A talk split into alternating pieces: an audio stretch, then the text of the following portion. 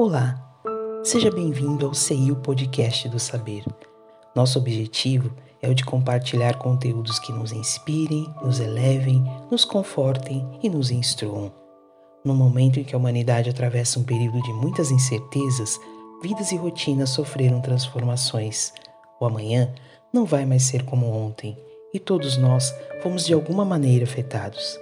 A vulnerabilidade das nossas escolhas ainda nos levam por caminhos árduos, mas conscientes ou não, nenhum ser humano fica desamparado da benevolência divina.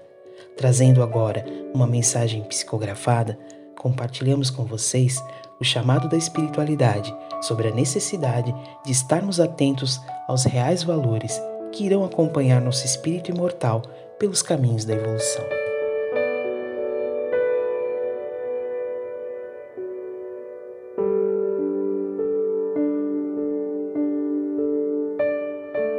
Vontade de mudar. Em minha caminhada na terra vacilei e não soube ser forte aos vícios que me deixei arrastar e que me deixaram em um estado de penúria e de isolamento. Mas o pior não foram os vícios do álcool ou do tabaco. Não, não foram. O maior deles foi, sem dúvida, o da vaidade, que me trazia um pacote de presunção e arrogância, e de quebra, uma teimosia que me arrastava para abismos de enganos e para completar o poder. Sim, o poder temporal, muitos abaixo de mim, mas só enquanto eu vivia, pois aqui estou abaixo de todos. Ah, quanto me demorei aqui por me dar por vencido. Mas precisou de uma vida curta depois dessa vida de poder. Vivi poucos anos, menos de uma década, e o câncer prematuro me debelou os miasmas da vaidade. Com pais amorosos e simples, pude sentir que o poder de outrora não tinha como me salvar, que minha arrogância se rendia agora à fraqueza de um corpo frágil, que o nariz que cheirava agora padecia e o câncer comia. Sim, o sangue fraco pelo álcool consumido todo dia no passado, muito próximo dessa vida.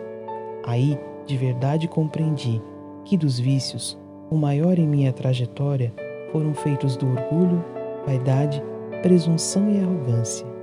A todos que por ora leem minha trajetória resumida, vos digo: não deixem espaço para vaidade em excesso, pois é a imagem que aprisiona. Aos que se sentem presunçosos e sabedores de tudo aconselho: nada sabemos. Fui pseudo-sábio, enganado e equivocado. Aos que usam o poder, cuidem, pois quem lidera tem que servir para que os liderados criem amor e gratidão, e não, no meu caso, rancor, humilhação e revolta. As enfermidades da alma refletem no corpo físico da próxima vida. Aproveitem esses ensinamentos espirituais em que entrastes para domar a si mesmo. Força de vontade e vontade firme no bem para vós e para os outros.